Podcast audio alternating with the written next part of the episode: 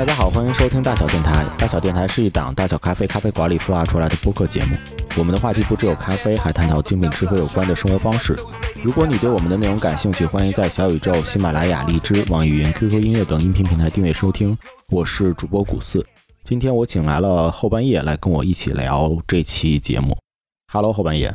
大家好，Hello Hello，古四，又是我，没有想到吧？对，我们是远程聊，因为大家都在居家嘛。你最近看世界杯了吗？看，因为最近居家，所以条件比较的好，所以基本上是场场看。哎，你都看哪个球队啊？今年世界杯主要来说的话，我会重点去看阿根廷，因为梅西最后一届嘛，意大利队完全没有出现，所以只能看阿根廷了。所以你预测冠军是谁？冠军的话，我预测啊，就是有可能决赛是由阿根廷和法国打。阿根廷和法国？对，你这完全不把巴西放在眼里啊。主要巴西的最重要的原因是内马尔受伤，然后包括今天新看到的消息，热苏斯和巴西队的主力中后卫也受伤，然后他的整个四个边后卫伤了三个，现在只剩一个能正常上场，那就意味着整体巴西队的实力会大打折扣。哎，我们来预测一下。我如果我没有记错的话，我们今天录制的这个时间正好凌晨会有巴西打韩国。对，今天是巴西打韩国，然后巴西赢面会大一些。嗯，你要不要敢不敢在节目里边来个预测？等我们在节目播放的时候，这个比分就已经出来了吗？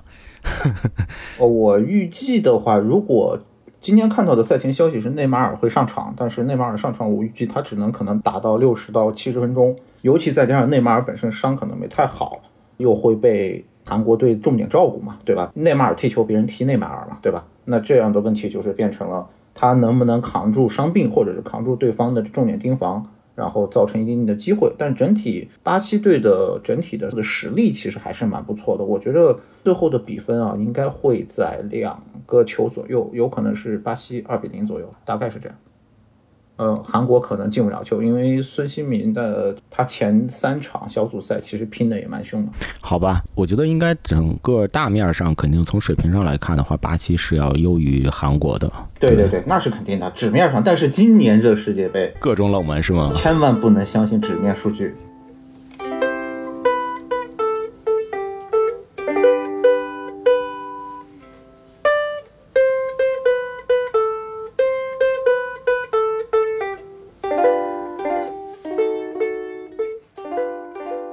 我们今天节目的这个主题，那，我们的这期节目其实邀请到后半夜来，我是希望说能够有一些新的角度来去聊，同时呢，今天也是一期大小读书会的一期节目。后半夜，你知道我们的大小读书会吗？有听说过。没关注过。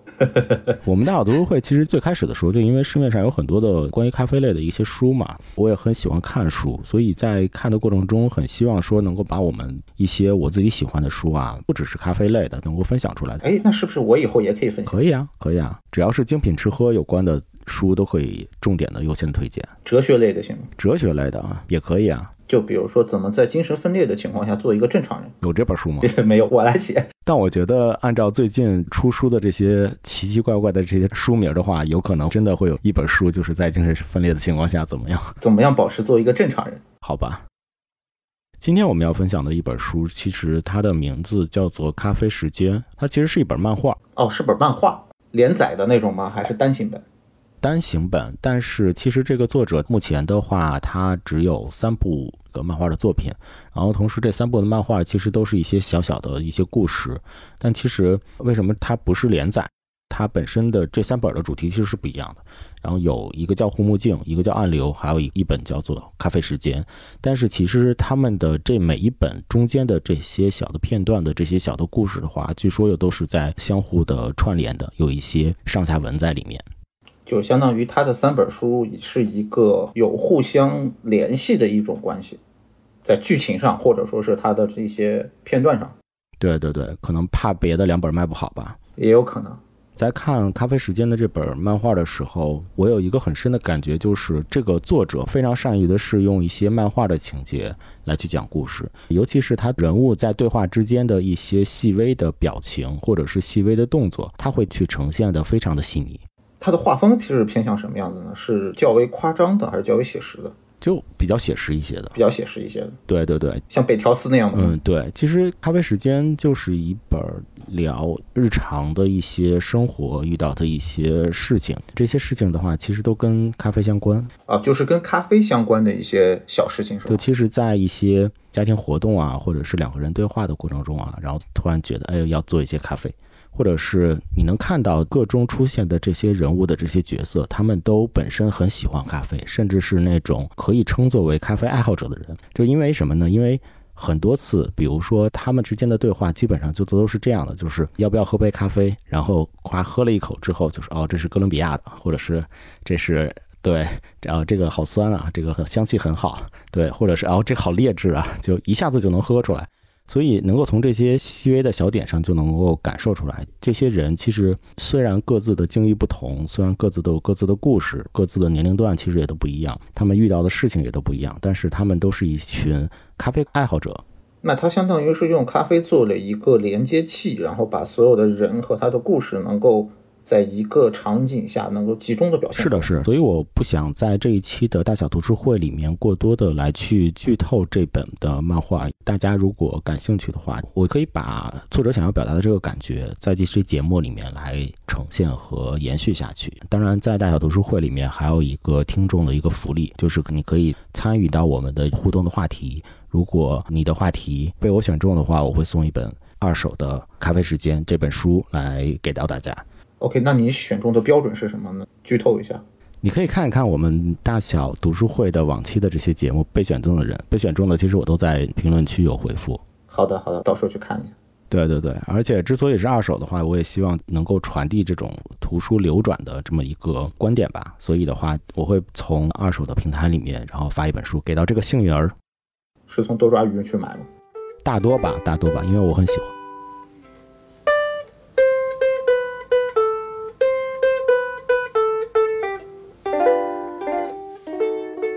那我先简单介绍一下这个漫画吧。这本书的作者叫做丰田彻也，他是一个一九六七年生人，在日本的茨城县。我大概看了一下，茨城县实际上是在日本的中部。茨城县在哪儿啊？就是那个鸟的肚脐眼那一块的一个地方，而且是靠海的。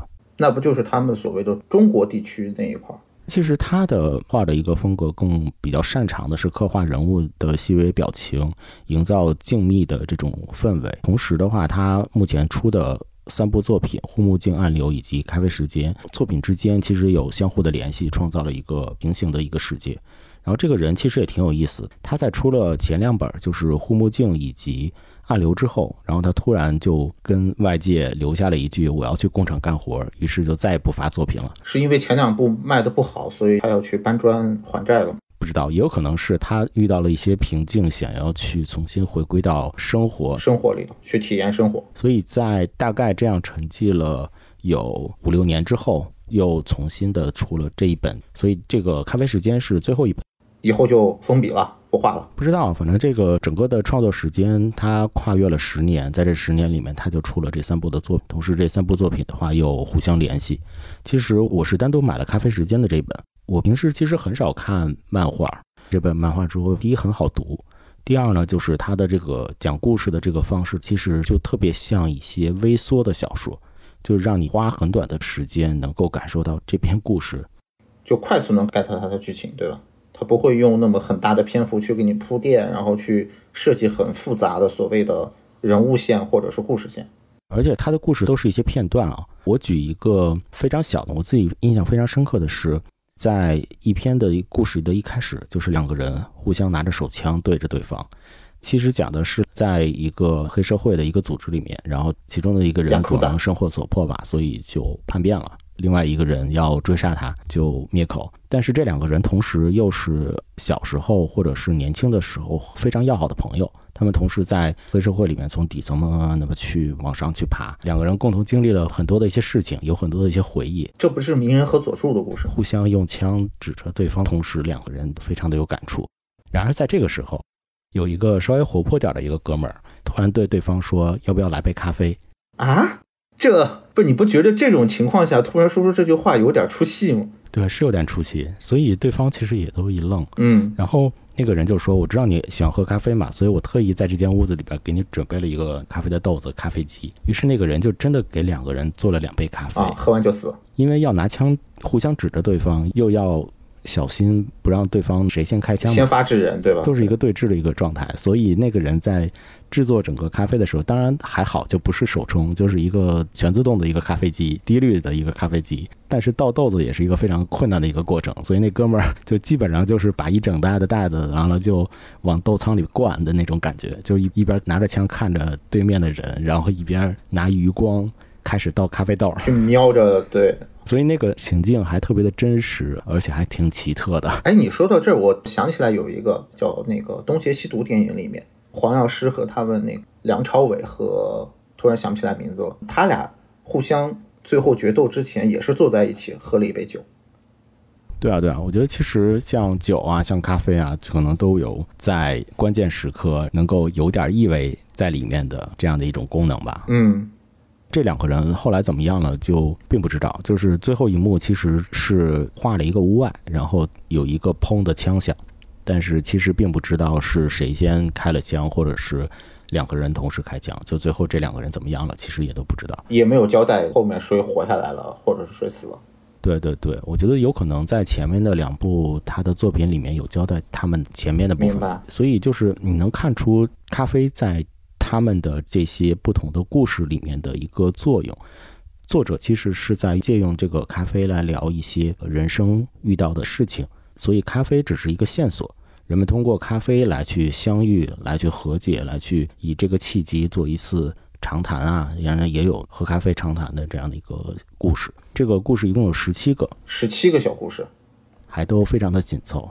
啊，你说的我有点感兴趣了。在这个里面的话，咖啡来去映衬的这些不同人的这些故事都还挺不一样的。看了之后真的挺好的，所以我也是特别的在这一期大雅读书会的节目里面去推荐给大家。它不只是一个非常简单的一个漫画，它还是挺有意思的，而且你在看完之后可能会更想喝咖啡了。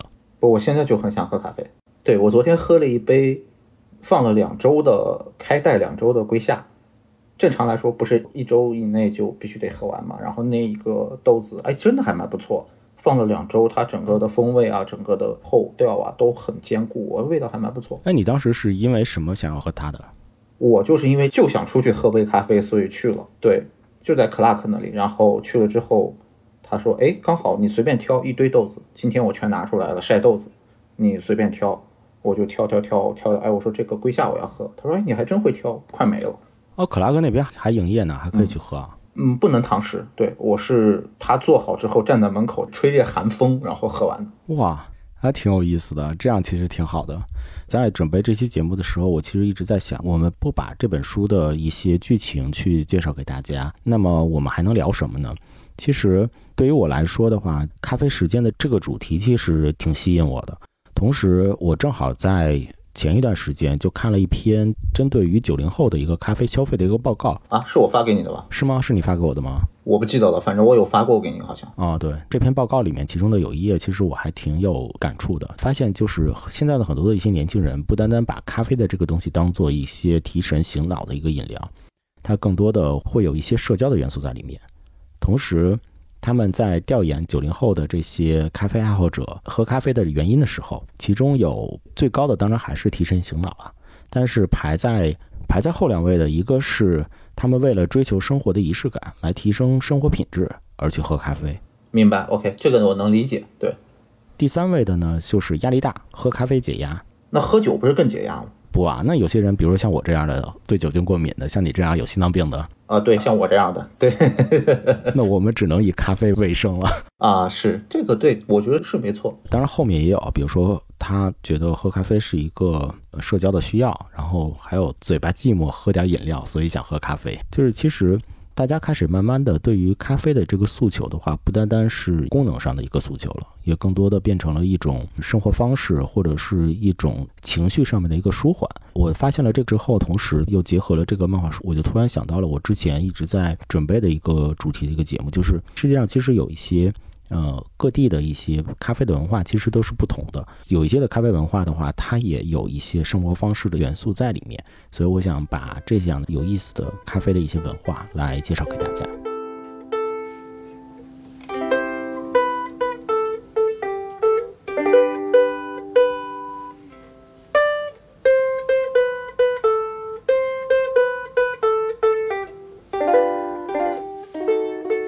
我要先介绍一下我们这一期的有奖的话题，就是我们大有读书会不是会送书嘛？强调一下这个话题的问题是什么？这个话题的问题就是，请听众朋友们来分享2022年你最放松的一段咖啡时间，喝咖啡的时间。这一年中，这一年中，你觉得最放松的一段时间？如果大家有自己的这一年最放松的咖啡故事的话，欢迎在评论区里面来分享。我会挑我最喜欢的一篇，然后把这本《咖啡时间》的这本书送给你。好了，那你来分享一下。因为我喝咖啡很频繁嘛，就是上班时间会靠咖啡续命，对吧？然后休息时间我也会经常去找咖啡去喝。其实就近来说的话，最近让我最放松、最舒服的一段，对，最轻松一段时间，其实是我十月份在广州出差的时候。因为当时出差完成之后，因为你要知道，就是回京在那段时间其实很困难。所以，而且包括那段时间，广州开始疫情爆发，所以导致我很焦虑，因为我回不了北京。但而且很焦虑。我在住的那个地方，因为我当时住在广州越秀区，越秀区的疫情又越来越严重，所以这时候每天你都会关注各种各样的信息，能不能走，然后会不会被封控，然后这个时候你会很焦虑。然后有一天我出门做核酸，做完核酸的时候，发现在核酸点旁边有一家咖啡店，那我刚好做完核酸去喝咖啡。这家咖啡店的名字我现在还记得，具体怎么念？我问老板，他跟我说我忘记掉。但是它的名称是大写的 I N G Z，I N G Z，对，I N G Z 英文的，然后是 coffee，感觉特别像一个某一个人格呢，I N F J 什么的。呃，是有点像。然后就我当时不太清楚，然后我就进去去喝喝咖啡。但是进去之后，我发现，哎，这家店给人的感觉一进去就不太一样，因为。它是一个开在居民楼下的一个小咖啡店，没有那么大。然后进去之后，老板是一个女孩子。然后我们在后续交谈中发现，哎，我会发现它整个店给人的感觉很轻松，就很生活化。然后进去之后，有一圈呃老广，就他们有一群男的，特别很有意思，有一群像我们这样的中年男性坐在那个咖啡厅的。他是有两间屋子，坐在里边那间屋子干什么呢？聊摄像机和钓鱼。中年男人的两个爱好，然后最好玩的是什么呢？他们怀里都，对，而且他们怀里都抱着自己的孩子，就是小 baby，你知道吧？就是小 baby，然后坐在那儿，老婆都不在，就他们一帮人在那聊。然后我就坐在吧台跟老板在聊天。然后老板问我喝什么时候，我说，呃，手冲，你看有没有什么好介绍？然后就这样一来二去聊他，他发现我有点热，然后他就问我，我我要不要帮你开空调？我说可以，然后他就把空调开开了。对，然后开开之后，然后他就帮我选了一杯。我我说我不喝冰的，我要喝热的，他就帮我选了一杯手冲。整个喝完之后，说豆子来说的还好，因为他那天剩了豆子不多。我喝了一杯哥伦比亚。对，但是咖啡其实我觉得是跟我平常喝到的大部分的哥伦比亚都没有什么特别大的区别。但是整体来说，在那里来说的话，跟老板聊天的过程中，你会发现他其实是那种活得很放松的一个人，他会很有很亲和力。广州的那个状态确实是，而且，对对对，就是那种很有烟火气的那种感觉，你知道吗？很 local 啊，很 local，而且很有烟火气。他不是广东人，他是个，他是四川人。在跟他聊的过程中，你会发现就很放松，而且他整个豆子他自己烘，而且整个来说，他店里的整个给你的氛围也好。其实我觉得很多时候让你感到放松的，可能并不是真正你喝了什么，而是当时你喝那个感觉，让你感觉哦。我当时的焦虑一下就好，对对，整个的那个氛围，对，因为我感觉到了好几年下来没有体会到那种生活的感觉，就很市井的那种烟火气，就不像咱们平时，比如说去咖啡店，呃，去喝，我们可能是有目的性的去，我今天要去这家店去尝什么什么样的豆子，或者是哎，我这个店新开了，说很好，我要去那个店打卡去。看他这个店怎么样？哎，不是那个，就是感觉就是跟那种生活在这种城市里，就原来老北京或者说是老上海胡同那种感觉。哎，我早上下楼去买个油条豆浆，然后坐在店里吃完，跟老板闲聊两句，聊的都是家长里短生活的那种琐事儿。哎，这种感觉让你就特别放松。我在去年的时候和马助理也去了一趟广州，然后跟着马助理一起去串店。我也是，因为我第一次去广州，然后所以我的一个感受也是，就是广州的这些咖啡馆都很 local，对，特别特别 local。就是这些人，你能看到就整个的外观的一些架子啊什么的，都还是日系啊，或者是比较熟悉的。但是里面你进去之后，就感觉整个氛围和在北京里面去逛其实不太一样，完全不太一样。他们会非常的。chill，以及提供同样的东西，但是你在跟老板一下对上话之后，或者是你再看看周围的这些状态的时候，其实就会感觉完全不一样。就是北京有很多的地方就很有目的性在跟你聊天。对对对，没错没错没错，很商业化。而且你知道为什么让我感觉特别不一样的感觉，就是他进来的每一个客人。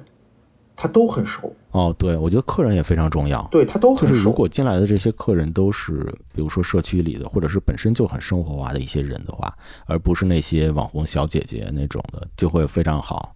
是，我觉得这个是我这一段时间之内就对我来说印象最深的。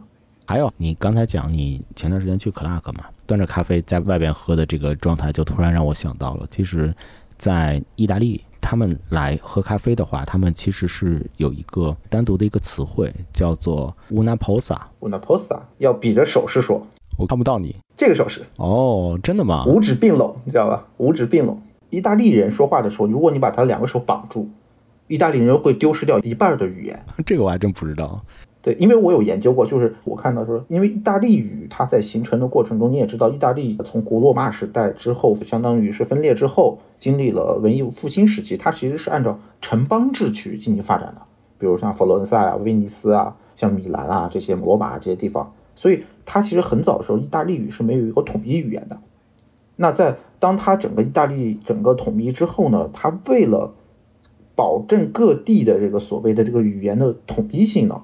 所以它缺失了很多关键的文字或者说是描述，那这时候就加上了很多手势，所以一边聊一边比手画脚的，对对对，比手画脚的。我想讲的，意大利人会把喝咖啡的这段时间，哎，我也比一下这个手势啊，我拿 pause，这个是什么意思呢？就是叫做一个小停顿的意思。他们觉得喝咖啡就是在生活中的一个小的停顿，所以你经常会会在很多的咖啡馆的门口看着意大利人站在外面喝咖啡，拿一个小杯子。喝那个 espresso 嘛，这个其实并不是因为店里没有位子了，而是因为他们把喝咖啡当成是日常忙碌生活里面的这样的一个小的停顿，就像一个逗号。而且我有听说，是因为在意大利有些咖啡馆，你要坐下的话要另加座位费。嗯，然而在外面站着喝的话就会很短暂，而且就像是在忙碌生活里面的话，想要稍微的停下来，有一个小小的停顿，缓和一下，喝一杯咖啡这样的一个感觉。非常像你刚才讲的那个昨天的那个状态，所以就一下子让我想到了意大利，就有点像我昨天那种状态。嗯，对，我们其实，哎，但是我在国内有真正的目睹过有人这样喝，是个中国人，当时是在哪里？是在九月上，花总那里，就有一个在楼上上班的一个小姐姐下来要了一杯 espresso，站在那里喝完转身就走，然后我都惊呆了。第一，我从来没有见过在店里直接点 espresso 喝的人。很少，基本上没有，而且是个中国人。然后第二个是不废话，喝完就走，而且是两口哦，你也知道很少嘛，两口直接就走了。那他可能真的在意大利生活过，就是有被传染过这种。对，然后最后我就问花总，我说，哎，他这种喝法我很少见。他说，对，他是从意大利回来的啊。我说，那我可以理解了。所以就是意大利人经常会把这样的一种喝咖啡的时间就叫做 una pausa。对 o n a pausa。还有我想介绍的，在瑞典，瑞典他们有一个词会经常的在瑞典的人跟人之间频繁的去用到，这个词甚至使用的频率会仅次于谢谢和你好。不是我想的那个 F 开头它确实是一个 F 开头的词，叫做菲卡。菲卡其实在瑞典就是一段你可以找个地方休息下来，然后喝杯咖啡这样的一段时间。同时，在菲卡的这段时间里面，你也可以来配一点甜点。你从它的使用频率就可以感受到，就是瑞典人非常喜喜欢或者是非常依赖于飞卡，可能他每天都要飞卡一下。这个飞卡的概念呢，就是空出来一段时间休息一下，然后享用一杯咖啡，就是相当于一个中场休息。而且这个中场休息是有仪式感的，是有一定要有茶或者是咖啡然后同时去配一些甜点来去搭配。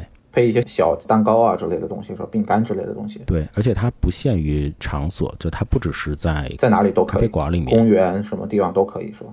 对，在公园、在家里面跟着三五的朋友，或者是在公共场合的话，跟一些同事专门有这样的一个飞卡的时间。哎，可能咱们俩聊着聊着 PPT，突然什么时候，哎，我们要不飞卡一下，然后就约着去喝了个咖啡，去休息一下。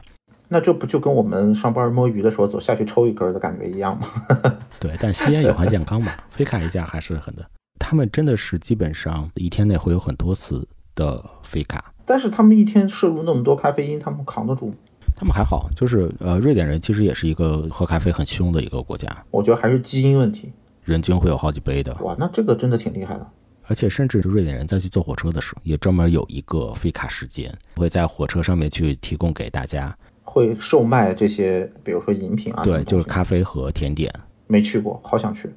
尤其是像欧洲啊，或者是像北欧的这些地方，其实他们都非常的休闲的，就很放松。然后同时，本身咖啡也是一个日常消费非常平常的饮料嘛，所以对于他们来说的话，喝咖啡的话就是一种很好的生活的一个调剂，很好的一个放松。就像我们喝可乐是一个道理。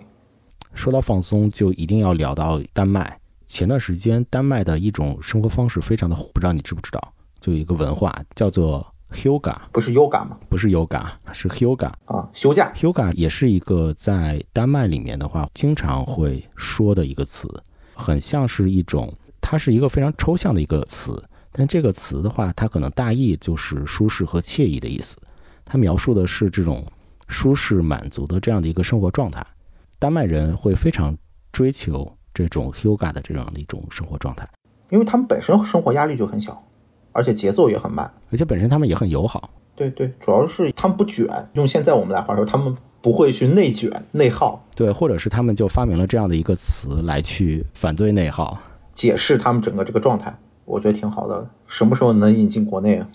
哎，现在真的在从书上，其实真的在引，就是书上而已嘛。特别是在去年的年初吧，嗯。可能我频繁的发现，好几本书都是和这个 Huga 相关的，就是都是在讲丹麦人的这样的一种生活方式。其实这几年从精神文化上面来讲的话，其实大家也都在去推广这种慢节奏嘛。哦，所以像丹麦的这样的一些非常独特的，而且是这种举全国之力都希望能够。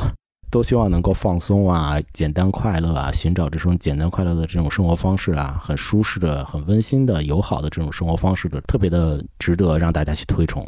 丹麦一般他们在喝咖啡的时候，就特别喜欢叫着三五好友，就和家人啊或者和朋友啊一起，同样的也能够聊聊天儿。你发音对吗？我特别查了一下，应该是接近的。哦，OK。那我就照这个学了啊！下次要是说错了，对，你可以找个丹麦人问一下，对，让丹麦人特别的去教你一下。好，有没有认识的丹麦人？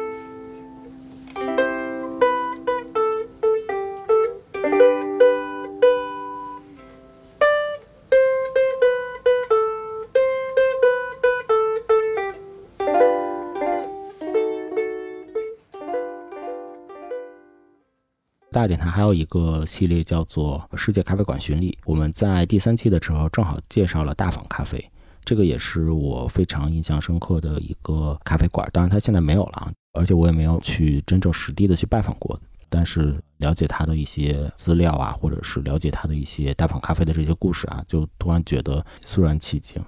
是大坊咖啡吗？现在已经关了。他们当时已经开了七十多年，就因为有物业的问题，后来就关掉了。咖啡师本人就叫大坊，大坊生次。后续他的店没有再重新开吗？就完全歇业了？现在还没有消息再重新开。他现在就在各地的去演讲和推广他的一些咖啡的理念和咖啡的文化吧。它的特点是法兰绒咖啡。如果你想尝试这种氛围的话，其实我挺推荐北京有一家叫做仿咖啡的。我是在做大仿咖啡的这个节目的时候去了一趟仿咖啡，去到之后我才发现它的各种元素其实都能够映射到它这间咖啡馆可能是在致敬大仿咖啡这样的一些动作。比如说，他们也是用法兰绒来去冲煮，然后同时他们的手冲壶也是大仿生次的那把定制的手冲壶，然后同时。店里面也有它的那个手摇的那个烘焙的一个炉子，手摇烘焙机。然后同时墙上也挂着大放生次去烘豆子到冲豆子整个过程的一个说明的一个宣传报。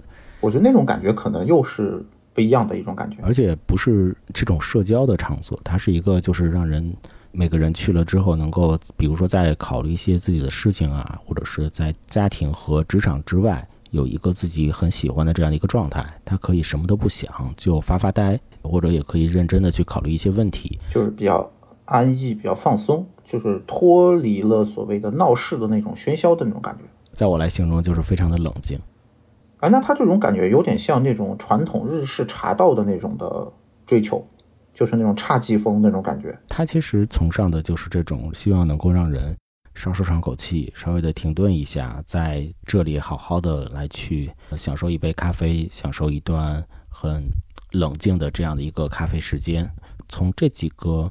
地方他们所推崇的这种咖啡的文化，其实都能够感受到这一段的一个咖啡时间的话，不单单是让大家去完成提神醒脑的这样的一个功能，其实它也融入在我们的日常生活里面，然后希望能够把我们的日常生活变得更有意思一些。甚至还有一些地方，其实他们喝咖啡是有一种灵感的这个激发这样的一个特色的，就像你之前去过的那个海边图书馆是一个道理，是吧？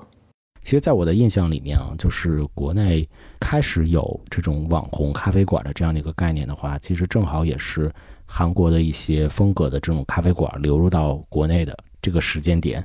好像韩国的咖啡馆都会做的非常的，就空间很大，里面的装潢啊，或者是整个的一些风格啊，都很网红，很适合拍照。以你在韩国留学的这段时间，你看到的当时韩国本地的这些咖啡馆的一个现象，你能不能给我们来介绍一下？其实简单来说，韩国人对于咖啡的依赖性是很高的，仅次于他们对于酒类的依赖性。呃，为什么会导致这个原因呢？其实。你跟我说过之后，我又专门去回想这个问题啊。我觉得可能是有两个方面。第一个方面是社交属性，就是对于韩国人来说，因为韩国人和日本人一样，他是很少会邀请人去到自己家里的，哪怕再好的朋友，他很少会邀请。而且再加上韩国人的整个的，其实他的工作时长会比较长，那这样的话，他需要很多的社交场景去处理很多在人和人交往有一个需要。聊天、会谈等人的地方，那这时候咖啡店就会是一个很好的选择，因为喝酒会影响你的专注力吧，对吧？所以说是咖啡店在韩国来说的话，很大部分承担的一个叫做社交场景。对，这是第一点，就和朋友一起社交、聊聊天什么的。不光是朋友，更多的比如说是你像我们当时，呃，因为它很多咖啡店是二十四小时的。这些的咖啡店，它空间很大，原因是什么呢？他们的人很多，因为韩国有什么有教会，然后有像学生去讨论我们的这个 homework 就是作业，还有什么员工会互相下来之后，比如休息的时候会去讨论一些工作上的意外的事情。那它需要有一个比较大的空间，能承载比较多的人来讨论事情。那这时候他们就会去选择到咖啡厅里去进行聚集，然后来聊天啊。对，这是第一点。然后第二点就是说，是韩国人对于咖啡就是网红体质是为什么呢？就是因为韩国整体的文化，它的生活节奏很快，那很快的这种就造成了，就是说是你要想吸引客户，你就必须要有很好的所谓的话题性，或者说是吸引点。那在这种情况下，对视觉的冲击，包括我的内部装修，我的特点，那你像在韩国比较有名的，像什么像宏大也好啊，像。江南啊，还有像其他的，像那个我们南山南山的这个散步道啊，这些地方，它的整个的咖啡店每一家都有自己的特色，也有像很大的，也有像很小的，它会做很多不同的风格，就是它会在某一点上去把它做到极致，保证自己有很强的特别性。而且我发现一个很重要的一个点，就是韩国的咖啡馆的密度啊是相当之高。举两个简单例子，我学校里面就有十六家咖啡馆。我学校也没多大，就可能没有咱们国内大学那么大，因为我们学校是南山半山腰上的一个学校，所以没有多大。它是专门叫做的咖啡馆，还是说还提供一些别的，像奶茶呀，或者是饮料什么的饮品的这些饮品店呢？呃，它是主打咖啡，然后还提供一些，比如说是像蛋糕啊什么这些速食啊这样的东西，而且基本上大家是满员，这是学校内的。你像我住在的那个片区，那一个十字路口，大概也就可能一平方公里的面积下，我有数过，有四百多家咖啡店，大大小小的。然后最搞笑的是什么呢？最恐怖的是什么呢？你只要周五、周六去的时候，是全部满员。全部满员，你难以想象，真的，我当时觉得这个事情太神奇了，全部满员。但我觉得他们本身装修也很舒适，它虽然很网红，就是视觉感很强，但他们用料啊，包括整个布置的，我觉得也很舒适，很让人在里面放松吧。我觉得这也是为什么他们会有这种社交的属性吧。对，主要可能还是社交属性，而且对于韩国人来说，他们对于手冲咖啡的诉求没有那么高。韩国人的血液里一半是烧酒，一半是冰美式，真的就外面下着雪，然后穿着羽绒服，手里拿着一个夹着冰块的冰美式，然后边走边喝。所以他们那边是不是消费量最大的是冰美式啊？不是拿铁？对对，不是拿铁，是美式和冰美式。就包括我也是，我我当时的习惯也是早上一杯，晚上一杯，早 C 晚 C，而且晚上经常是十一点、十二点去喝。韩国人不睡觉。你会有一个迷思，就是你会发现头一天晚上我们明明，比如说是去喝酒啊、聊天啊什么的，搞到晚上三四点，第二天早上他竟然能八点出现在早八的课堂里头，而且女孩子全部是全妆，男的是明显是回家换过衣服、洗过澡，然后你问他什么时候睡觉，我不知道，光靠咖啡续命了吧？我觉得这才是一个咖啡续命的民族啊！就就咖啡续命，这真的是咖啡续命的民族啊！这这简直太恐怖了。但他们很开心是吧？他们很适应这种生活。对他们，其实我有深入聊过这些事情，其实他们觉得也很累，生活很累，但是没办法，节奏很快，他只能这样。然后身体扛不住了，就去吃中药，吃补药，熬最狠的夜，吃最多的补药，然后强行续命。我觉得还真的是，就是各个国家各个地方，其实对于咖啡也能够想象出一些不同的态度和不同的一些生活方式来。我们介绍了很多的一些很 chill 的这种咖啡时间，同时也看到了这种很拼的、很鸡血的这种咖啡时间，都还挺有意思的。我觉得还是放松比较好吧。之前在节目里面有分享，我有的时候会在晚上加班的时候，加班到一定时间的时候，突然就很想喝一杯 dirty，就是凉凉的 dirty，感觉好像喝下一杯就能够让这个加班的夜晚稍微的缓和一些，可以好好的睡个好觉了。对，因为我觉得长时间喝咖啡之后，就是咖啡因带来的这个睡眠剥夺这件事情，其实已经忽略不计了，甚至于你喝完之后，你会睡得更好一些。尤其我觉得大家对于咖啡的依赖，其实有一方面是一些咖啡因的这个依赖啊，还有一些方面，我其实是觉得咖啡本身它提供的这种放松的这段时间。像我们做咖啡的时候，比如说你再去做一段手冲咖啡的时候，你一定要专注的去关注在每一个咖啡的称重啊，每一个把握的这个时间啊，其实也是一种去锻炼你专注力的这样的一个过程。哎，对，昨天我还和 Clark 聊到这事情了，就是说是怎么能够放松。就我说骑摩托车有心流，很集中，然后你会很放松。他说对，其实手冲也是，你冲咖啡的时候也是一种心流，也是能够集中，然后让你放松的一种阶段。是的，是的。那像很多人如果不去做手冲的话，他光光待在咖啡馆里面，就是慢慢看着窗外的风景啊，或者是慢慢跟朋友一起简单的这种聊天啊，这样度过一段咖啡的时间，也是会很放松的，这样就很舒服。我觉得我们聊的也差不多了。作为大小读书会，我还是来一段书里的最后的一段的内容来去做我们整个节目的一个结尾。我来把他的这个原话去念给大家。当然，他这是一部漫画，我来摘取的是他的文本的这个部分。这个最后一段是这样的：人生必不可少的是什么？什么能成为活下去的原动力？是酒，是恋爱，还是金钱？不过这些都太强烈了。要我说，还是一杯咖啡，一杯咖啡和口中哼唱的歌，就可以成为生活的慰藉。走，喝咖啡去，现在马上，因为人生转眼就过去了。好吧，那这期节目就在这段话的之后就结束了。大小电台下周三见，感谢后半夜，好，感谢古斯，好，拜拜，拜拜。